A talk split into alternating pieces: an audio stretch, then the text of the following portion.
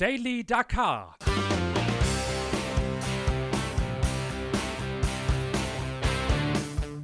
Die tägliche Dosis Wüstenwahnsinn.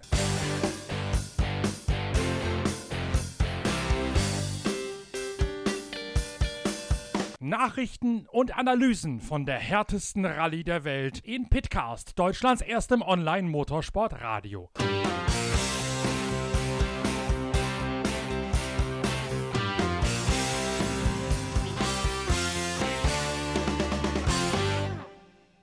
Dieser Podcast wird präsentiert von Shell Helix Ultra.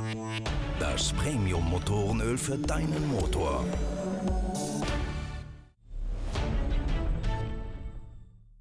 Ich dachte, es ist mal Zeit für eine schnelle Sonderausgabe von Daily Dakar, dem Podcast der Zeitschrift Pitwalk. Denn heute ist A eine Vorentscheidung gefallen in beiden Kategorien und B hat Matthias Walkner auf der KTM einen echten Husarenritt hingelegt, von dem ihr sofort wissen solltet. Die ganze Prüfung bei den Motorrädern dreht sich um einen Zweikampf zwischen Matthias Walkner und Pablo Quintanilla auf der Husqvarna, also der Schwestermaschine von Walkners KTM. Die Prüfung des heutigen Tages, kurz zusammengefasst, nach einer ungewöhnlichen Nacht in einer riesigen Gemeinschaftsunterkunft des Marathon-Biwaks führte Teil 2 der kombinierten Etappe ohne Service des Teams zurück von Schubata nach Harad und begann prompt mit einem wahren Weckruf. Die ersten 114 der insgesamt 379 gewerteten Kilometer bestanden aus Dünen, die ersten 77 davon aus besonders hohen Exemplaren der Kategorie 2. Es folgten Abschnitte entlang schneller Pisten, Off-Pist, weiten Ebenen und welligen Abschnitten in teilweise sehr schlechtem Zustand. Quintanilla übernimmt vom Start weg die Führung. Walkner allerdings geht das Tempo des Chilenen mit. Bei Kilometer 324 geht er sogar mal kurz in Führung. Letztlich dreht Quintanilla seinen Vorsprung oder das Rennen allerdings wieder um und gewinnt mit mageren neun Sekündchen vor Matthias Walkner. Für Walkner ein höchst turbulenter Tag. Seine Zielankunft hing, so erzählt er es in unserem Pitcast direkt eben nach jener Zielankunft sogar am seidenen Faden. Ziemlich äh, cooler Tag und ganz schön was los gewesen heute.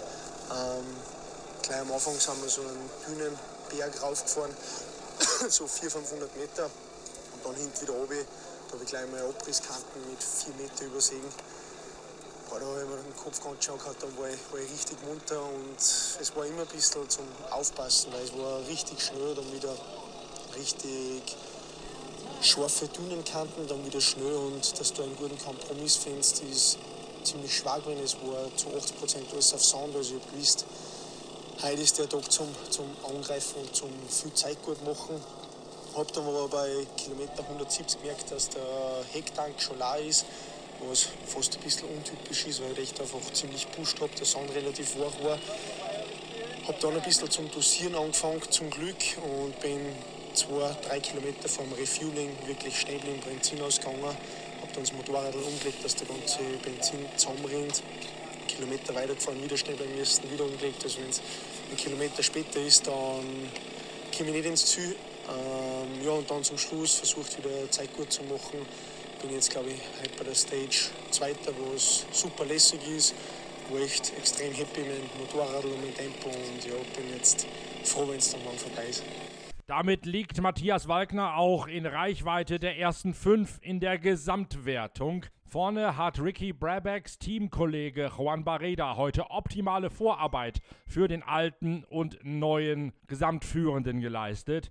Juan Barreda hat versucht, heute möglichst schnell und mit hohem Tempo zu eröffnen, um gleich einmal Zug in die ganze Veranstaltung reinzubringen.